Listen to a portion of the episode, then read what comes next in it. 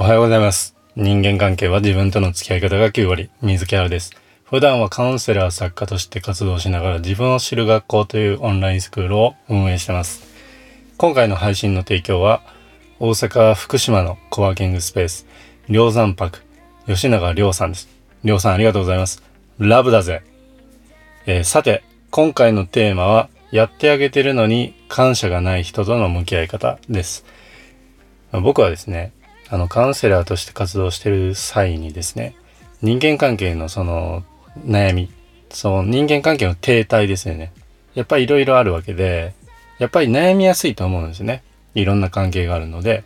まあ、その悩み、状況を打破するお手伝いをしてるんですけど、まあ、豊かな人間関係を、えー築けない場合っていうのは、やっぱり相手との持ちつ持たれつの関係が築けないとか、えー一人でやらなきゃいけないなとかね、なんか不安だな、焦るな、みたいなね、あの、気持ちになることもあるし、えっ、と、楽しい時間が過ごせないんじゃないかなっていう風な思いになることもあるし、まあ、そういう自分は自信が持てないなっていう風になるかもしれないんですね。まあ、そんな状態とか、その問題を抱えやすいのが人間関係だと思うんですよ。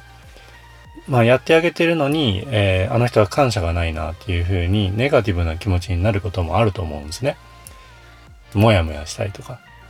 まあ、今回はそういう状況を打破するための、えー内容になってます。なのでですね、なのでこの内容を聞いて、あ、これはなんか使えそうだな、役立ちそうだなっていう場合はいいなと思ってもらえたら嬉しいですし、まあ当たり前のことだなっていうふうに思うかもしれないんですけど、それはあなたのですね、えっ、と、大きな器で、えー受け取ってもらえたらと思います。まあその、やってあげてるのに感謝がないっていう人との出会いっていうのは避けられないと思うんですよね。人間ってやっぱり慣れていくので、どうしてもこう、ね、ありがたいなって気持ちが薄れていっちゃうもんだと思うんですね。でもそういう時にこっちはまあもやもやするじゃないですか。ありがたいなって思ってもらいたいと思うんですよ。認められたいとか、うん、大事な存在だって、こう自分自身もそうだし、あの大切な人とのその関係を築きたいと思うんですね。まあ僕もそうです。もちろんそうなんで。みんなそうだと思うんです。まあそういう時の考え方としてですね、えーあなたはまあいろんなことができてしまうわけです。まあ、そういう力を持ってるから、その相手に、えーこういうことをやったら喜ぶかな、みたいなね。そういうふうに、えっ、と、行動できると思うんですよ。だからそのモヤモヤが発生すると思うんですね。まあそういう状況を打破するために一つですね、えっ、と、打破する一本のビデオを僕、この間見たんですよ。えっ、と、アマゾン創業者の、えージェフ・ベゾスさんの、えーエピソード、まあスピーチなんですけどね。ま10歳の時のこういうエピソードがありましたっていう話が、あの、一本のビデオにまとめられてるんですけど、えっ、と、それがですね、名言最強小僧さんのチャンネルの中の、えーこれに気づいた時人生が変わるっていう、えー一本のビデオですね。で、その内容がどんな内容かっていうとですね、えっ、と、ジェフさんが、えー10歳の時、おじいちゃんとおばあちゃんと、えー一緒に旅に出たわけですね、車でね。で、その時に、えっ、と、おばあさんが、えっ、と、スモーカー、喫煙者で、で、バーッと吸ってたんですね、車の中で。だから自分でタバコ臭くなるじゃないですか。あ、嫌だなみたいな。そういう風になったジェフさんは、えっ、と、算数、計算が得意な子供だったっていうことで、そのタバコ一口で2分寿命が縮む。だからおばあちゃんの場合は、えっ、と、これぐらい吸ってるからっていうので、これまで何年寿命が縮んだか計算して教えてあげよう。自分計算が得意だから喜んでもらえるはずだと思ったわけです。うん。ルンルン気分でやったわけですね。で、まあ、計算できて偉いわねっていうような、あの、イメージをして、ポジティブにこう頑張るじゃないですか。でも現実はですね、えっ、と、それを伝えたら、えっ、と、おばあちゃんは涙したわけですね。9年寿命が縮んだんだよって言ったからなんですね。そのジェフさんとおばあさんを見た、えーおじいさんがですね、車から出て、えージェフさんも降りてきなさいと。ちょっとこっちに来なさいっていうことで、えっ、と、導かれたわけですね。まあ怒られてしまうのかなっていうふうにジェフさん思ったみたいなんですけど、おじいさんは、えー優しく落ち着いた声で、こう言ったんですね。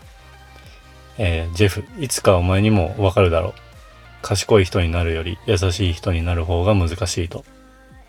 確かにこの計算できて賢かったかもしれないけども優しくはなかったよねっていう話なんですね。で賢さと優しさの話になるんですけど、えっ、ー、と賢さは才能ですね。こういうことができる。うん。すでにもう能力が与えられてるからやるのは簡単ってことなんですね。でその賢さ才能を、えーと、優しさにするにはですね、えー、想像力が必要ということなんですよ。それをどう使うかっていうことを使い道を考えてやるっていうことが難しい。で才能は、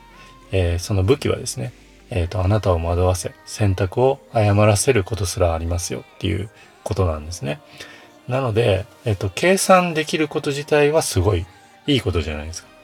でも相手がそれで悲しんだりしたっていうことは、えっ、と、その才能、賢さの使い方を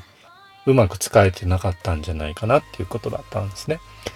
で、そのビデオの最後はこの問いかけで終わります。えっと、あなたは才能をどう使いますか？誇りに思うのは才能ですか？それとも選択ですか？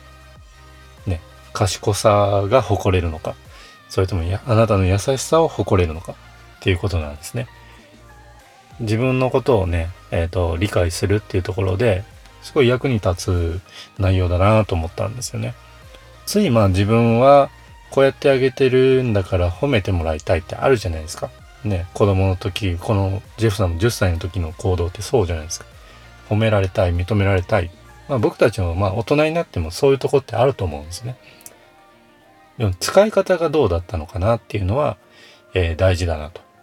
ちゃんと選べてたのかなって使い方をね。それってやっぱり自分との付き合い方だと思うんです。まあ相手はどう受け取ったのかなっていうのはですね、自分がその才能をどう使ったかっていうことの結果だとは思うんですよね。まあ、相手の捉え方もありますけど、自分がどういうふうに使えてたかなっていうのを、えー、振り返ってみるってすごく大事だなと思ったんですね。あの、やっぱりここまで話を聞いていただいてるあなたは、あの、キャパがね、あの、あると思うんですよね。まあ、器の大きい人というか、えっ、ー、と、器を大きくしていきたい人というか、そういうことをすごく大事だなって思ってる人だと思うんですね。だからですね、まあ、今回のこのエピソードを、えー、自分にですね、照らし合わせて、えー、振り返ってみていただけたらどうかなと思った学びでした。え、今回も聞いていただいてありがとうございました。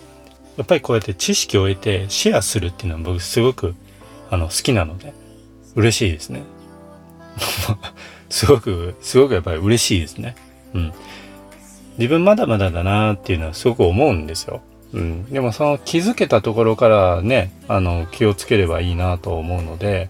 今回の学びを生かしてこれからも活動していきたいなと思いますそれでは最後に、えー、無料メルマガのお知らせです、え、今回のようなですね人間関係の悩み停滞感を打破する内容をですねあの無料メルマガで配信させていただいてます今ならこの無料メルマガではあなたからの質問相談もお待ちしていますなのでぜひえー、お便りをいただけたら嬉しいです。それでは今日も最高の一日にしていきましょう。水木春でした。